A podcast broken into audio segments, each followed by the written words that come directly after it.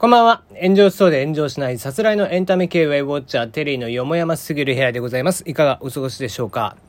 えー、風が強い一日でね、うん。まあ家の中にでもゴーゴーゴーゴーずっと外の音が聞こえてましたが、あまあ本当ね、こういう時は、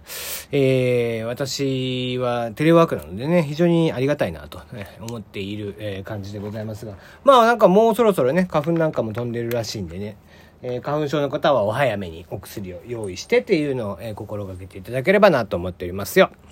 えー、さて、え、おはがきをいただいておりましたので、そちら見てみましょう。え、ラジオネーム、のんさん。メールありがとうございます。えー、スパイなのか、スパイ、スパイ風によってそれが高じた人なのか、面白かったです。こんなニュースを僕も見つけたい。えー、テリーさんはどんな、えー、方法でニュースをキャッチしてますか？ということで、えー、っとですね、僕は基本ネットニュースです。まあ、だ、それはどうやってんだよっていう話なんだけど、あのー、まあ、いつも見るサイトみたいなのがあって、で、えっと、とはいえですね、えー、最近はどうやって見つけてるかな。まあ、あの、普通に Yahoo ニュースとかはライブドアニュースとかも見ますし、えー、昨日見かけたのはでも Twitter かなツイッターで、えー、まあ、タイムラインとかでね、シェアしてくれてたりする人もいて、えー、そういう記事の中から、まあ、自分が、あまりに興味がありそうな、えー、ニュースだけってなっちゃうと、ちょっと偏りが出ちゃうのね。やっぱりこう、えー、僕はまあアニメとか音楽とか、えー、あとはテクノロジー系とかそういったものが好きだったりとかするので、そういったものにちょっと偏ってしまうところがあって、まあできれば、なんだろう、みんながみんなこう聞いた時に同じようにちょっと、へえとかくすって笑えるものにしたいなということで最近は選んでるかな。うん。まあ、あと何見るかな、ギガ人っていうサイトだったりだとか、まあ、テック系だったらテッククランチとかっていういろんなサイトがあって、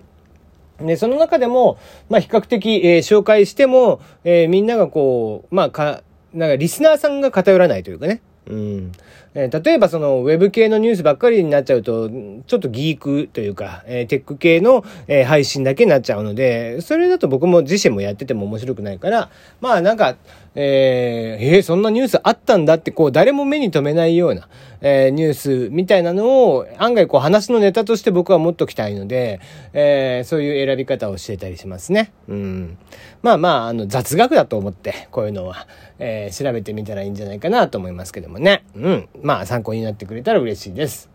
はい、えー、こんな感じでおはがき、えー、普通歌でも全然結構です。こういうご質問とかでも結構ですのでね、もうすげえ嬉しいですね。こういうのが来てくれるのは。えー、珍しい。まあ、基本僕のとこには何の質問も来ないんでね、えー、何の質問とか普通歌も来ないんで、もう全然些細なことで結構ですんで、えー、送ってくれたらなと思っておりますよ。はい。えー、さて今日の話題なんですけども、ちょっと前にね、えー、大阪、堺市にあります仁徳天皇陵、えー、まあ大仙陵古墳というのが正式名称ですけどもね、えー、こちらまあ通称仁徳天皇陵とかって言われていて、えー、仁徳天皇のお墓だと言われておりますよね。えー、仁徳天皇というと第16代の天皇になりますね。えー、こちらの天皇陵なんですけども、まあ長年ずっとね、えー、調べたりとかをするのを拒んでいたんですけども、宮内庁側が。えー、最近になって外壁の部分とかだけちょっと調査をし始めているっていうことらしいんですが、え似たような形で海外でもやっぱりこう、過去のね、え遺産とかっていうのを調べたり、え過去の遺物とかっていうのを、え調べたりとかする方々もいらっしゃいますと。えそんな中、こんなニュースがありました。えイタリア・ローマにある、えサンティ・アポストリ教会。こちらでは、イエス・キリスト12使徒がいますよね。えー、ヤコブとかヨハネとかそういった人たちですよね。えー、その十二使徒である、えー、彼らのもう持ち物、聖遺物と呼ばれるものですが、聖遺物を収納しているところから聖十二使徒制度っていうふうにも呼ばれてますと。そんなサントアポリストリ、えー、アポストリ、えー、聖教会にあった聖ヤコブの、遺骨ですね。これがどうやらっていうことがあったそうです。えー、今回、えー、南デンマーク大学の、えー、研究チームによりますと、えー、西暦西暦380年にキリスト教がローマ帝国の正式な公共にな国境になってから、キリスト教の聖人の骨とか、えー、遺物とかっていうのが各地からローマに集められて、この教会に保管をされるようになったそうです。えー、サンポ、サンティアポストリー教会にあるこの遺骨も、使徒であり、イエス・キリストの、えー、兄弟でもあったと呼ばれる聖ヤコブの遺骨というものを収められていたそうです。えー、こちらをですね、どうやらその研究チームが、えー、一体どれぐらいにできたものかっていうのを調べるために、えー、遺骨からタンパク質を採取いたしました。で、次にタンパク質からアミノ酸を抽出して、放射線炭素年代測定。まあ、要は、えー、タンパク質からこの、えー、持ち物という、この、まあ、例えば、えー、遺骨とかっていうのが実際は、えー、何年に作られたものなのか、みたいなものを調べる特定の方を行ったそうです。えー、その結果、サンティアポストリ教会の遺骨から採掘されたサンプルの年代、こちらは、西暦214年から340年の間であることが判明をしまして、えー、タンパク質と同時に骨から採取されたコラーゲン、こちらでも同様の結果が得られたそうです。その結果、えー、まあなんとなくもうわかるとは思うんですけども、遺骨の持ち主っていうのが、イエス・キリストが生きていた時代の人物ではないという結論に至ったそうなんですね。えつまり、えー、どういうことかというと、生物、この聖ヤコブの骨というのは、聖ヤコブのものではないんじゃないかと。えー、というかもう聖ヤコブのものではないというふうに断定がされたそうですね。はい。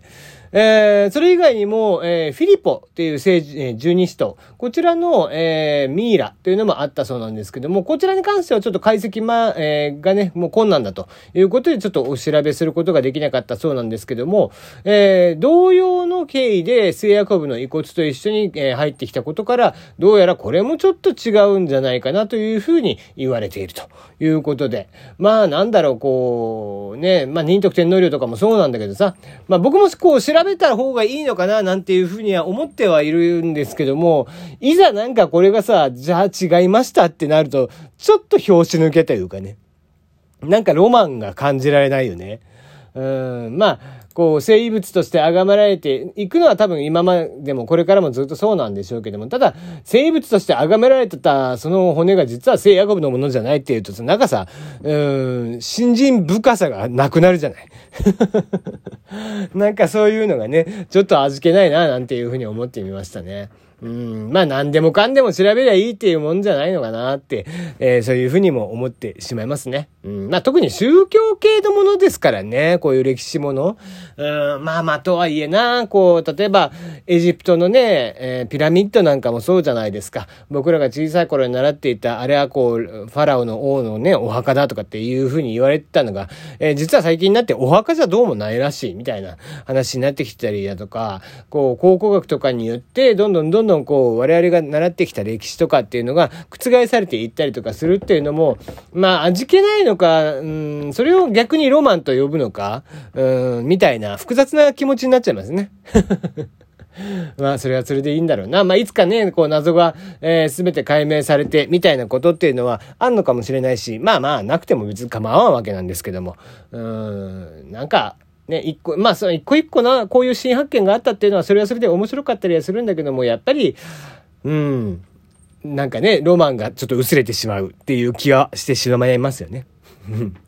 はい、えー、今日はここまでになります。えー、おがきの方ぜひお送りください。えー、ふとしたことでも結構ですのでね、えー、こんなことがあったよとかっていう、まあ、日記代わりに使っていただいても結構ですので、えー、ぜひ送っていただければなと思っております。あと、えー、再三告知をしておりますが、マッコテリー、えー、マッコ DX さんのとこでやっておりますので、そちらの方のトークも聞いてください。あと、えー、マノさんという方ですね、アルファベットで MANO、マノさんの、えー、ところで流しております、えー、東京スタティックという、えー、マノさんが作った、えー、作作曲をしたものに対して僕が歌を載せるというのをやっておりましたので、そちらの方もぜひ聴いてもらえたらな、なんて思っております。はい、今日はここまでです。また明日。